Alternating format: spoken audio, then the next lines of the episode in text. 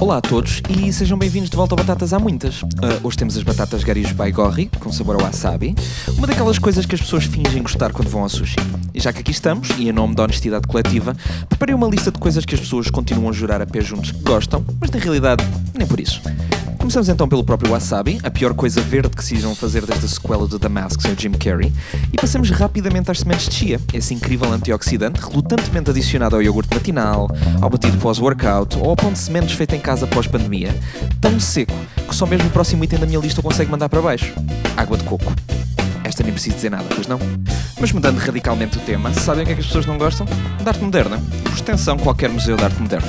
Fica bem fazermos de intelectuais, mas perde-se a graça toda quando alguém dá 43 milhões por 2 metros quadrados de tela azul do Barnett Newman. E continuando das artes, filmes a preto e branco. Sejam eles o Casablanca ou o Citizen Kane. Só servem para podermos perguntar a alguém menos intelectual se já viu o Casablanca ou o Citizen Kane.